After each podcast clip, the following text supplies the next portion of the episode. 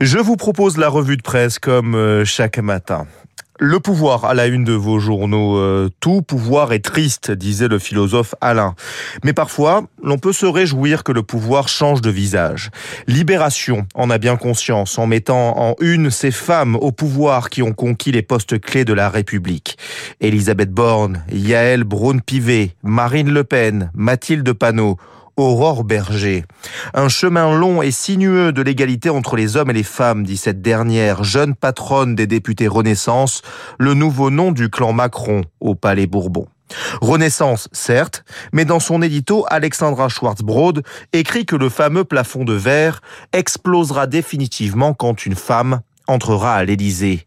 Elle précise, même si une femme d'extrême droite, pour nous, ce sera toujours non. Laurence Rossignol, ex-ministre PS des droits des femmes, a cette formule. Elles n'ont pas attendu le choix d'un homme de pouvoir. Le doigt de Dieu ne s'est pas posé sur leur tête. Fermez les guillemets. Dieu, il n'embête pas mal le pouvoir, nous apprend la Croix. Au Nicaragua, le régime autoritaire de Daniel Ortega cible l'Église. Prêtres séquestrés, sept stations de radio catholiques sont interdites d'émettre. La répression monte d'un cran, écrit le quotidien chrétien. Julio Cruz, un journaliste indépendant, explique. Le gouvernement est dans une confrontation constante avec l'Église qui n'a cessé de critiquer le manque de liberté et de solution à la crise démocratique. Une quinzaine de religieuses missionnaires de la charité, congrégation fondée par Mère Teresa, ont ainsi été expulsées, leurs activités ayant été considérées comme illégales. Le 6 mars dernier, le Vatican exprimait sa surprise et ses regrets après le départ forcé du nonce apostolique du Nicaragua. Ce ne sont pas des signes de puissance, mais ceux d'une dictature décrépite qui creuse un peu plus sa tombe, témoigne Carlos Fernando Chamorro, un directeur de journal qui a trouvé refuge au Costa Rica. À des milliers de kilomètres de la pura vida costaricienne, le Liban, deux ans après l'explosion du port de Beyrouth. Le pouvoir mène un assaut contre la justice, nous dit Nizar Saguier dans le Figaro. C'est le directeur de l'ONG Legal Agenda et dénonce les intrigues des hauts membres du gouvernement libanais pour entraver l'enquête sur le drame. Enquête au point mort depuis sept mois, depuis que le juge d'instruction de l'affaire a convoqué cinq anciens ministres et hauts fonctionnaires, dit le Figaro.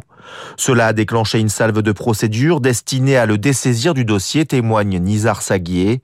Le pouvoir joue la montre et mise sur une lassitude de la population soumise à une crise économique et sociale épuisante, ajoute-t-il.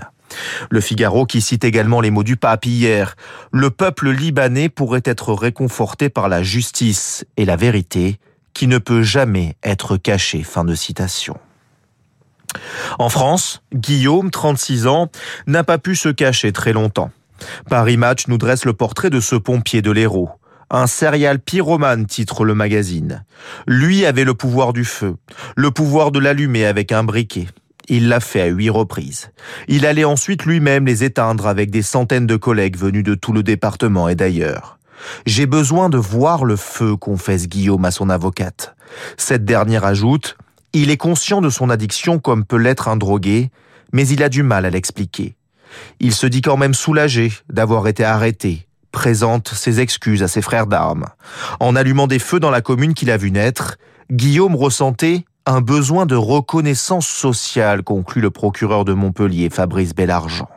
Car c'est lui qui les éteignait, mettant en scène son propre héroïsme. Le pouvoir, encore et toujours. Celui aussi de dire oui ou non à une interview. A-t-on envie que Libé nous tire le portrait? Le journaliste Philippe Coste a réussi à convaincre Florian Hugo, l'arrière-arrière-petit-fils de Victor Hugo.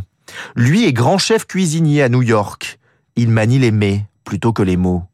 Florian Hugo évalue de nouvelles opportunités et travaille au prochain chapitre, relate Libé en citant sa page LinkedIn.